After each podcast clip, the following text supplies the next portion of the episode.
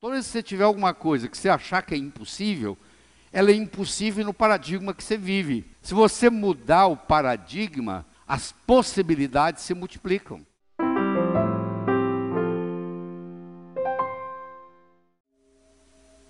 Eu peço para você olhar rapidamente aqui e perguntar o que, que você está vendo.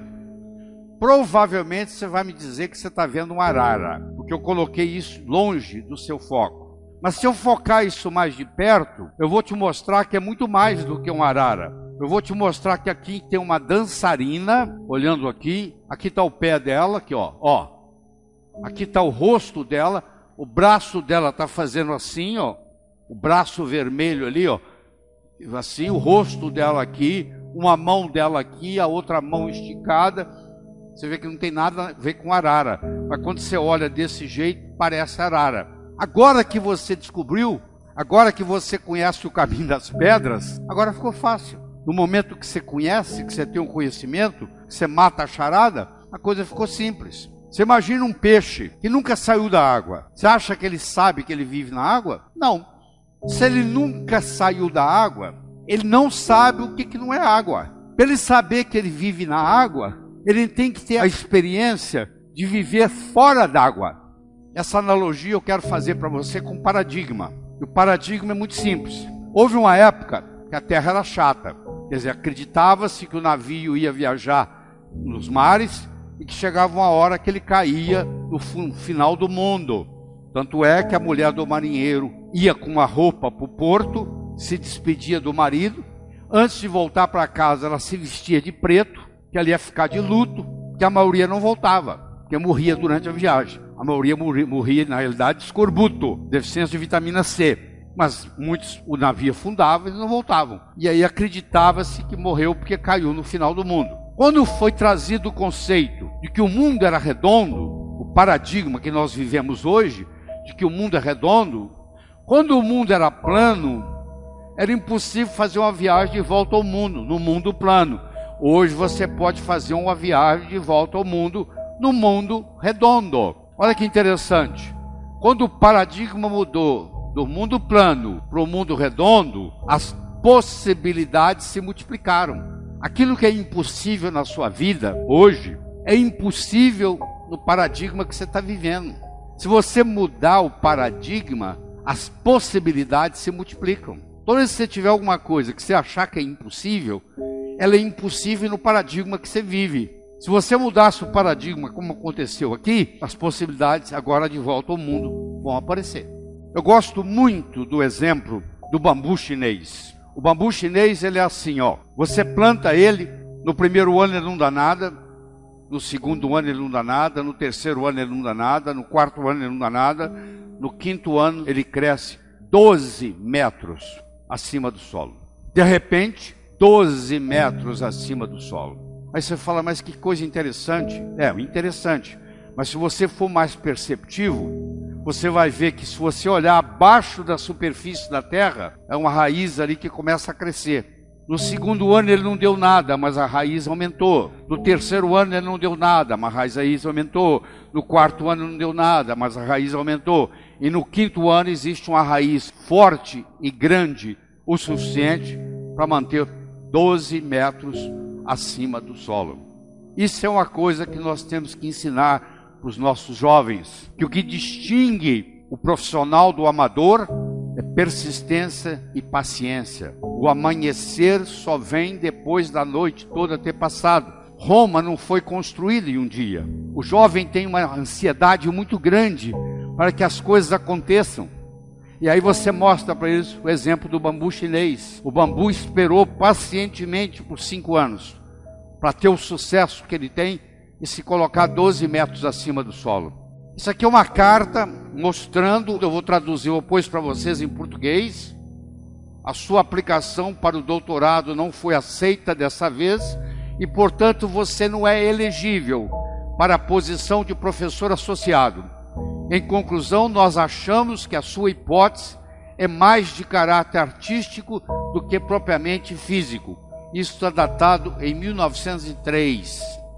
Foi quando Albert Einstein tentou ser professor na Suíça. E isso que ele recebeu, esse comunicado. Mas com isso, Albert Einstein não desistiu. Ele continuou persistente, ele chegou a ganhar prêmio Nobel e ele é considerado pela maioria o homem mais inteligente que viveu no século XX. E foi reprovado. Não, não se aceita o trabalho dele. Por quê? Porque os indivíduos que viviam na época dele não entendiam o que o Einstein pensava. Einstein estava anos-luz na frente dos colegas, a ponto de ser reprovado e não aceito para ser professor de uma universidade. Essa metáfora me acompanha há mais de 30, 35 anos. É um indivíduo atravessando um cabo de aço de um prédio para o outro. Você há de convir e três coisas são necessárias. Ele precisa querer, se ele não quiser, ele não anda. Ele precisa de saber, se não souber, ele cai. E precisa ver cabo de aço. O querer é a motivação. O saber é a estratégia. E o cabo de aço, propriamente dito, é a oportunidade. Eu posso querer ganhar dinheiro, eu posso saber ganhar dinheiro, mas eu nunca tive a oportunidade para mostrar isso. Não vai acontecer. As coisas acontecem na vida quando nós combinamos a motivação com a estratégia, com a oportunidade. E a oportunidade na nossa vida ela aparece de duas formas. Ou você corre atrás dela, ou ela vem fantasiada de problema e chega até você. Então, se você gosta de resolver problema, por trás de cada problema existe uma oportunidade. Em 1975, eu era dono de um hospital em Teófilo Otoni, Minas Gerais. Era uma sexta-feira, o telefone tocou de um hotel e eles me disseram que lá tinha um hóspede que não falava português direito estava com dor no peito e suando frio. Se eu podia ir lá como cardiologista. Eu disse que eu estava saindo para um final de semana longo, chamasse outro. E ele disse: Ó, eu já chamei dois médicos e eles falaram a mesma coisa. Falei: Tá bom, estou indo. Cheguei lá, encontrei um sujeito polonês que falava praticamente nada de português. E na época eu falava muito pouco de inglês. Eu levei ele para o hospital, tirei um, fiz um eletrocardiograma, ele estava infartando levei ele para o hospital. No caminho para o hospital, ele me pergunta assim: Você conhece meu filho? Eu falei: Quem é seu filho? O meu filho é o chefe de cardiologia de Harvard. O nome dele é Peter Marocco. Eu, falei, eu não conheço o seu filho pessoalmente, mas eu conheço os livros dele, os trabalhos. Eu estudo pelos trabalhos do seu filho. 48 horas depois, o filho dele saiu de Boston, Massachusetts, e veio para Teófilo Otoni ajudar a cuidar do pai. E por incrível que pareça, ele era casado com uma brasileira, de Americana, São Paulo, e falava português. E nós fizemos amizade, e eu vou encurtar a história, e eu terminei em Harvard. Não pelo mérito, mas pela oportunidade que a vida me deu. Naquele dia, quando eu fui chamado, ninguém falou para mim que eu ia atender o filho, o pai do chefe de cardiologia de Harvard, que depois ele viria ao Brasil e que eu acabaria sendo convidado para ir para lá. Não. Eu fiquei sabendo que eu ia atender alguém e que eu não poderia, naquele final de semana, ir para Alcobaça, na Bahia, que eu estava programado. Olha que interessante, a oportunidade, ela vem fantasiada de problemas. Por trás do problema existe a oportunidade esperando. Isso tem que ser ensinado para os jovens. Aprender a gostar de problemas. Porque os problemas são os nossos melhores amigos. Ah? eles que nos fazem crescer. E nunca deixa aquilo que você não pode fazer atrapalhar aquilo que você pode fazer. Ah, eu não posso fazer isso, eu não posso fazer aquilo, eu não posso fazer aquilo. Não estou perguntando o que você não pode. Eu quero saber o que é que você pode fazer na situação que você está, com o conhecimento que você tem. Tem que começar de algum lugar. Você não pode ficar esperando ser super, super, super para começar você começa e o melhor dos mestres é o próprio universo que vai nos ensinar. Porque o universo nada ensina melhor do que a sua própria experiência. Claro que se você aproveitar a experiência alheia, encurta o processo de aprendizado, mas nada impede que você aprenda por si próprio. E hoje, mais do que nunca, há uma grande necessidade do autodidatismo que é você aprender por conta própria. Porque se você depende de um mestre para lhe ensinar, você só chega onde o seu mestre chegou. Se você aprende a aprender sozinho, que é uma coisa simples de fazer, é só começar, o céu é o limite. O seu limite vai ser o seu potencial. E nem todo mundo nasce com o mesmo potencial. Os maiores tesouros da humanidade estão enterrados no cemitério.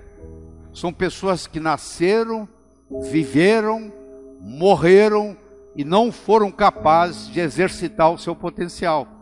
Isso aqui é uma cadeira de balanço. Sabe onde é que uma cadeira de balanço vai? A lugar nenhum. Sabe por quê? Ela oscila. Se você puser mais energia nela, ela oscila mais. Mas olha aqui o meu cotovelo. Ela não sai do lugar aqui, ó. Você deve conhecer gente assim. Você encontra, passa-se o tempo, você encontra de novo, a pessoa está no mesmo lugar. Dessa vez vai, não foi. Dessa vez vai, não foi. Do outro lado, isso aqui é um carro Fórmula 1. O carro Fórmula 1, como você sabe, é igual um avião. Ele não tem marcha ré. Ele só anda para frente. Ele foi feito para avançar. Então, uma pessoa pode ter uma estrutura psicológica de cadeira de balanço, você deve conhecer muitos, e uma pessoa pode ter estrutura psicológica de carro Fórmula 1.